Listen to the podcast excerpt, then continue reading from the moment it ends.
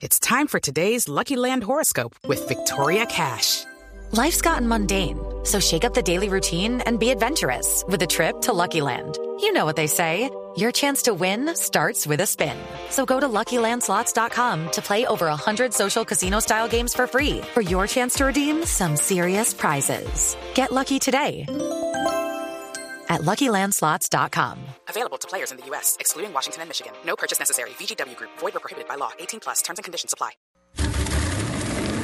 Voces y rugidos en autos y motos de Blue Radio.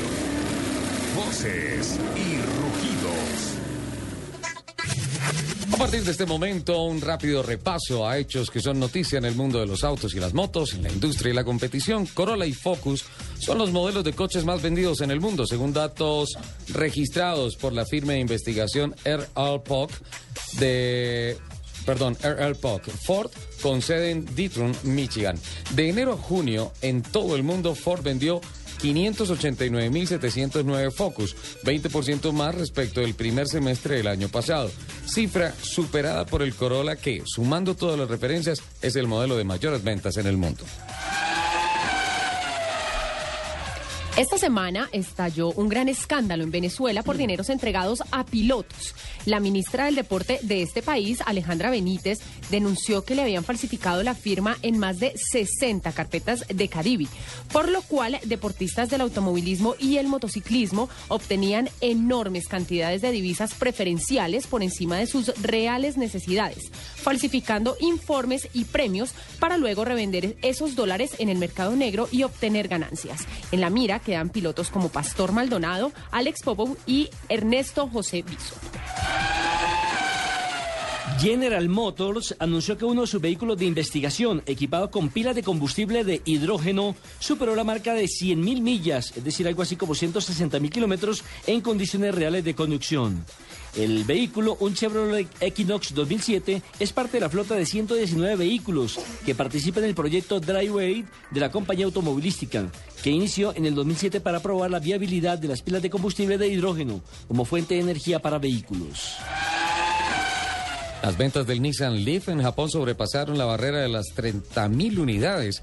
El acumulado total en el mercado doméstico de Nissan fue alcanzado al final de septiembre de 2013, el mismo mes en que las ventas globales de Nissan Leaf llegaron a 4.700 unidades. El mejor resultado en las ventas mensuales del Leaf hasta la fecha.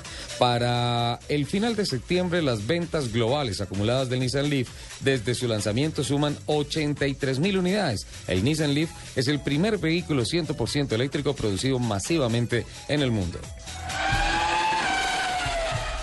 El español Fernando Alonso se convirtió en el piloto que más puntos ha sumado a lo largo de la historia del Mundial de la Fórmula 1 tras finalizar en la cuarta posición del Gran Premio de Japón hace 15 días. Por este motivo, el piloto de Ferrari rindió un particular homenaje a las tres escuderías, Renault, McLaren y Ferrari, con las que ha sumado puntos en el Mundial a lo largo de toda su carrera profesional. A través de su perfil en Twitter, Alonso mostró una fotografía en la cual se aprecia el casco que luce el Gran Premio de la India y donde da las gracias en francés, inglés e italiano. En total, Alonso ha sumado 1.571 puntos. Toyota se impuso en la carrera más absurda de la historia del automovilismo, las seis horas de Fuji del Mundial de Resistencia.